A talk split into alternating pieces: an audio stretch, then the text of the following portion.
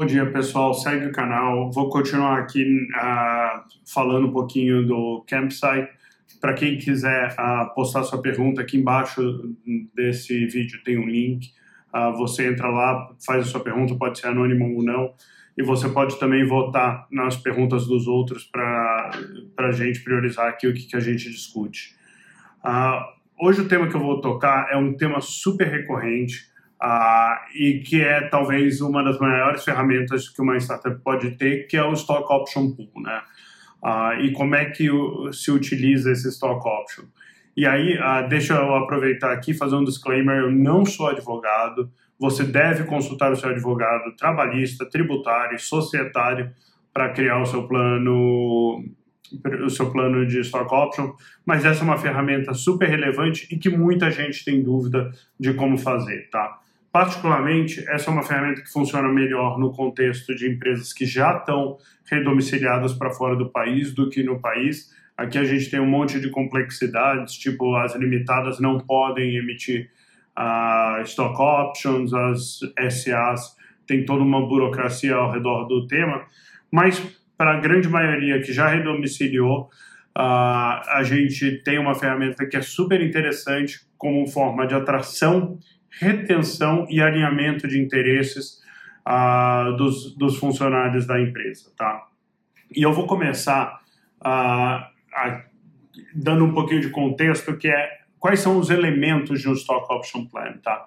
A primeira coisa que você vai ter é um documento que desenha esse plano inteiro, que explica como é que ele funciona, que explica quais são as mecânicas, que explica quais são os pontos de decisão e como eles são decididos. Depois você tem um segundo documento, que é o que a gente chama de contrato de stock, uh, que é o contrato de grant, tá? Que é, que é o contrato que você dá essas opções de compra ou, ou vende essas opções de compra para o seu funcionário, tá? Uh, o primeiro ele fala, este é o programa, o segundo fala, este funcionário comprou ou ganhou uh, essas opções relacionadas a esse programa. E o terceiro é um documento que vem anexo ao segundo, que é o documento de exercício dessas opções. Por que, isso é importante? Porque a gente precisa pensar nos três documentos de maneira separada. Vamos discutir um pouquinho a estrutura de um plano de stock option, tá? O plano de stock option, como é que ele funciona? Basicamente, você dá o direito ao seu funcionário de comprar ações da sua empresa uh, no futuro. Tá? Então imagina que hoje a ação vale um real, você dá o direito a ele de comprar essa ação a um real. E ele vai ter essa, esse direito durante um período longo, 5, 6, 7 anos, alguma coisa uh, nesse estilo. Uh, nos Estados Unidos a gente vê até uh, situações onde é indefinido o prazo do, de exercício do Stock Option Plan. Então, você tem esse preço definido ao qual ele pode comprar. Esse é chamado de strike price. É o preço ao qual o seu funcionário pode comprar aquela ação da empresa. Tá? Ah, se a ação se valoriza, hoje ela está a um real, daqui a um ano e meio ela está a três no seu próximo round, ele tem um ganho, porque ele vai poder comprar um real uma ação que vale três ele ganha esses dois reais uh, por ação, tá? Uh, isso é super importante. O fato dele uh, pagar o strike price, né, e comprar aquela ação, a gente chama de exercício, tá? E o prazo de exercício ele tem que ser definido no contrato. Ele pode ser uh, perpétuo e, e, ele poder comprar a qualquer momento para a eternidade, mas você normalmente define um prazo, 10, 15, 20 anos, 5 anos, mas você tem que definir. Então a gente está falando de strike price, certo? A gente está falando de, pra, de exercício da ação e prazo de exercício, e a gente vai falar também ah, do número de ações, tá? Super importante pensar. Há muita gente faz stock option ah, com a percentual da empresa, receita para desastre, vai dar errado uh, o stock option com o percentual da empresa, porque essa empresa vai passar por rounds de diluição e o percentual vai mudar. Então, uh, quando a gente faz um, o segundo documento, né, que é o grant, que é o documento uh, pelo qual o funcionário passa a ter o direito de exercer aquela, aquele stock option, a gente normalmente vai definir algumas coisas. A gente vai definir, este é um contrato de uh, 6 mil uh, ações, então o funcionário tem o direito de comprar 6 mil ações ao strike price de um real por ação, tá? ao preço de um real por ação, durante o período de, vamos dizer que seja seis anos. Tá? E normalmente esses contratos eles vêm atrelados a um vesting. O que, que é o vesting? O vesting quer, quer dizer que você vai passando a ter este direito conforme o tempo vai passando. Se você quiser exercer amanhã, você tem direito a zero, a, a exercer zero. Depois de um ano, o típico é você poder exercer 25%. Ou seja, aquelas 6 mil ações, no, completou um ano, você pode comprar 1.500 ações, um quarto delas. E depois, a cada mês subsequente, você vai poder comprar mais um 36 avos do remanescente. De forma que em quatro anos você consiga comprar todas, o funcionário consiga comprar todas as ações uh, que ele recebeu stock option, certo? Por que, que isso é importante? Porque essas coisas têm que fazer sentido como tem que fazer um sentido interno. Por exemplo, se você for lá e der o direito do seu funcionário comprar 2 milhões de ações ao, ao strike price de 2 reais por ação, significa que para exercer a, a, o direito que ele tem, ele precisa de 4 milhões de reais. Se, se ele não ganha um salário que permita ele acumular 4 milhões de reais, ele não vai conseguir exercer isso. Tá? E aí, se você coloca um prazo, por exemplo, cinco anos para ele exercer, uh, ele, ele, se não houver evento de liquidez, né, se a empresa não for vendida nesses cinco anos, ele não consegue exercer a, a compra da, das ações. E aí você tem um programa que as pessoas começam a olhar e falar: ah, isso daqui é dinheiro de mentira, nunca ninguém ganhou. Ah, o mais importante é quando você está dando esse equity, né, e no final do dia você está pegando parte valiosa da sua empresa e dando para um funcionário, é bom que ele perceba esse valor, né? Ah, então você tem que tomar muito cuidado com a comunicação e você tem que tomar cuidado para que as pessoas efetivamente consigam perceber o ganho de valor que o seu stock option plan tem, tá? Então, vamos discutir um pouquinho ah, o prazo de, de exercício, né? Por que, que existe esse prazo? Por que, que não é eterno? Não é eterno no Brasil porque você quer configurar o risco mercantil, tá? Todos os advogados trabalhistas vão falar para gente que se o funcionário não correr o risco, né, não tiver que colocar dinheiro na frente, a chance disso daqui ser entendido como salário se torna grande e aí você tem que recolher todos os encargos e benefícios em cima disso. Então, você deve uh, criar um sistema que antes da venda da sua empresa, né, antes do evento de liquidez, ele tenha que exercer, ele tenha que pegar, botar a mão no bolso, comprar as ações dele, porque ele acha que é um bom negócio. Isso configura risco mercantil, ele corre risco sobre o dinheiro que ele colocou ali. O segundo ponto é o, é o strike price, né? Esse é o ponto que dá mais a uh, discussão e discussões muito acaloradas, tá? Porque tem várias teorias. Ah, eu vou colocar o strike price, strike price da última rodada. Eu vou colocar o strike price como o valor da última rodada menos um desconto. Ah, eu vou colocar um centavo. E eu vou discutir um pouquinho cada um desses, desses e vamos pensar junto o que, que faz sentido, né? Se eu colocar uh, um centavo, esse funcionário não vai correr risco mercantil e batata, isso vai ser entendido como salário. Você vai correr um risco trabalhista bastante grande aí, é o que todos os advogados me dizem. Então não faça isso. Além disso, você colocar o, valor a, um centavo, comunica para o seu funcionário que aquilo não tem valor nenhum, certo? Que não é uma boa mensagem. Então, uh, não faria isso, acho que é uma bobagem uh, quem está fazendo, tá? Uh, aí o pessoal vai argumentar, ah, mas eu estou dando 300 mil reais e o cara não nota esses 300 mil reais. A verdade é, você está dando o direito dele comprar 300 ações a mil reais cada uma, certo?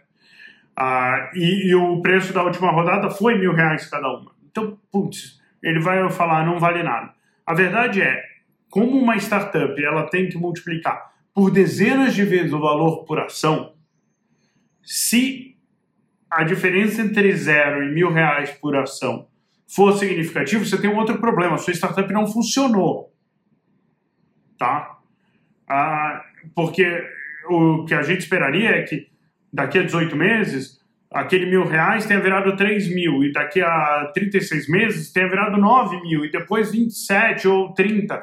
É, é, assim, o, o mil reais é muito pouco representativo versus a história de sucesso que você está querendo criar.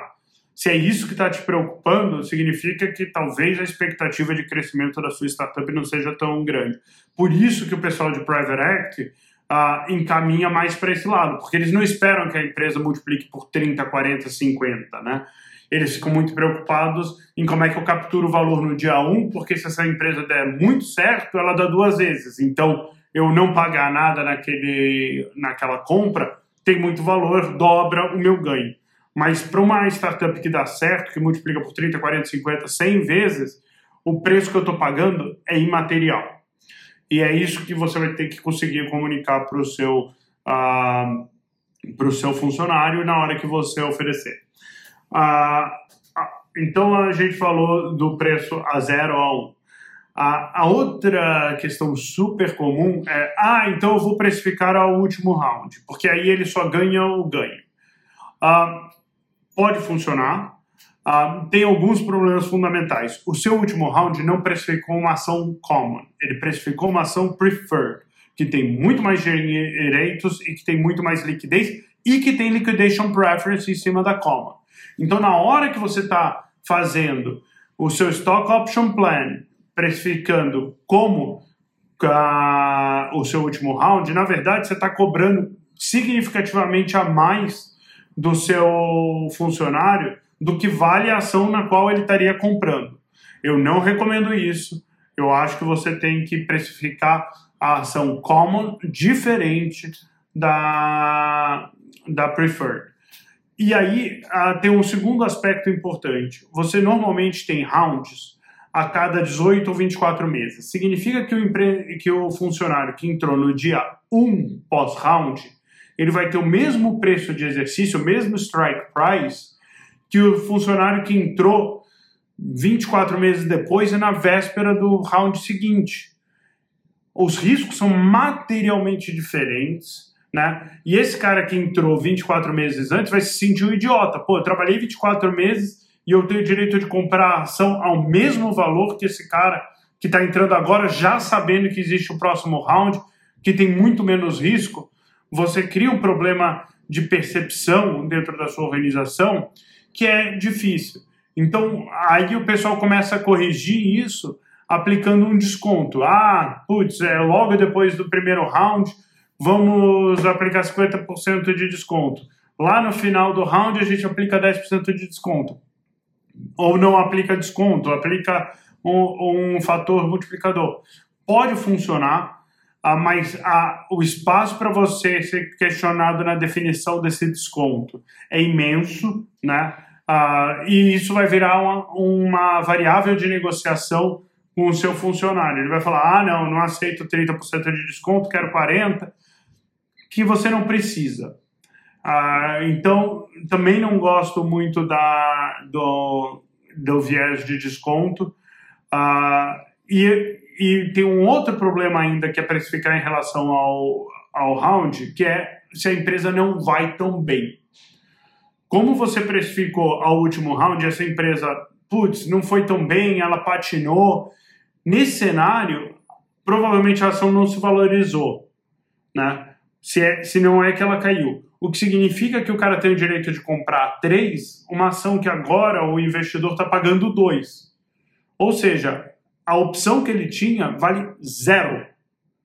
E aí, num cenário onde a sua empresa está com dificuldade, no cenário onde ela patinou e você está tomando um round de, ao mesmo valor ou para baixo, você perde o management, porque eles perdem o incentivo de longo prazo.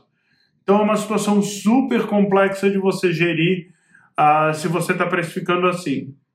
O que eu vejo de melhor prática é pedir para um terceiro a fazer o valuation das ações ordinárias. Normalmente ela vem substancialmente abaixo das preferred, né? E essa você você pode rodar isso a, a cada seis meses ou a cada ano para refletir a evolução da empresa. Ou seja, o funcionário que ganhou hoje a um, daqui a 12 meses, quando você rodar de novo, aquela ação vale um e meio. Aí o cara que está entrando daqui a 12 meses, ele vê o ele está pagando um e meio na ação. Ou seja, o cara que entrou antes, ele vê o valor dele ter entrado antes ele se sente reconhecido. Existe um, um, um padrão dessa avaliação uh, para quem está com empresa offshore, que se chama 409A Valuation. Tá? Tem alguns provedores de serviço que fazem isso. E eu acho que é uma ótima ferramenta, é muito barato, é coisa de mil dólares para rodar. Uh, e tira uma dor de cabeça bizarra uh, da mão do conselho de ter que definir esse valuation, de ter que definir esse desconto uh, e de criar essa escadinha de valor que os, que os seus funcionários vão notando o ganho de valor daquela ação conforme a empresa vai amadurecendo. Então, no geral, eu sugeriria que você use um 409. Além disso, você tem uma outra vantagem de usar um 409. Se em algum momento você tiver um, um funcionário que paga imposto nos Estados Unidos, você não usar o 409 pode levar a ser entendido como fraude de securities. Então, o que, que vai acontecer? Na hora que você tiver um funcionário que paga imposto nos Estados Unidos, você vai ser forçado a fazer algo parecido com o 409 para ele. E tudo que você não quer é ter dois sistemas no mesmo plano de stock option. Então, eu já começaria logo do começo, roda o 409, uh, dá um trabalho pequeno, não é caro, e você tem alguém de fora dizendo quanto vale aquela ação e, e criando a referência aqui uh, de qual que deve ser o strike price para o seu funcionário. Uh, uh, acho que tem algumas questões que são fundamentais o empreendedor entender. A primeira é você precisa comunicar muito bem. As pessoas precisam entender o valor do que elas estão recebendo. Senão você está dando um monte de equity na sua empresa e ninguém, tá, e ninguém valoriza aquilo. Né? as melhores práticas que a gente viu foram criar manuais que explicam o que eu expliquei aqui em linguagem leiga para o funcionário conseguir entender. você tem que explicar como que esse cara vai exercer, como que ele vai ganhar dinheiro com isso, como que como que isso alinha os interesses de todo mundo, né? Ah, sem fazer promessas. Super importante. Você não pode fazer promessas se não configura salário. Então, vocês vão ver que em vários momentos eu estou tocando nisso. Você precisa de um bom advogado te assessorando a desenhar isso, tá? Ah, um outro ponto importante que você vai ver é que esses funcionários vão precisar de instrução de como declarar isso no imposto de renda. A maioria das pessoas não sabe declarar isso no imposto de renda e e você não quer criar um problema para os seus funcionários. Então, bota no seu manual de stock options uh, instruções de como declarar. Uh, uh, outro ponto importante, use uma ferramenta de, de gestão de planos de stock option. Carta, CapTable.io, CapShare, qualquer uma delas. Mas você não quer entrar numa discussão de, ah, o prazo... Ah, eu exerci no dia 29 mas o contrato dizia que era no dia 30 e, e, no, e no controle interno está no dia 28. Ferrou! Situação horrível para você ter com um funcionário que está querendo exercer as opções dele. Você vai deixar, não vai deixar, está desalinhado. Então, crie a ferramenta mais transparente de gestão uh, de stock option, tá? Porque é um contrato de longo prazo, todo mundo precisa entender quais são os parâmetros e as consequências e o que eles têm que fazer. Outro ponto importante que a gente vê muito no tributário, é, é no trabalhista, é não atrelar a proposta de salário com a proposta de stock option, tá? Então não coloque na mesma proposta, porque na hora que você fizer isso, isso vai ser equiparado a salário. Ele tem que receber uma proposta de salário e ele tem que ser ofertado a possibilidade de participar do stock option plan da empresa. E ele pode, ele tem que poder dizer não, não quero participar do stock option plan da empresa, tá? É uma oferta comercial é um contrato comercial que você está fazendo com o seu funcionário, não é trabalhista. Super importante. Uh, acho que são esses os grandes pontos. Uh, de novo, é uma ferramenta super legal para ser usada, tem que ser usada com cuidado, porque a legislação brasileira não é adequada para isso, então você precisa de advogados te assessorando, mas principalmente você, como founder, tem que conseguir comunicar muito bem o valor disso para que as pessoas notem o valor e você não esteja dando participação na sua empresa à toa. Espero que ajude. Se tiver mais dúvidas, manda aqui e vamos conversando. Super obrigado. Valeu.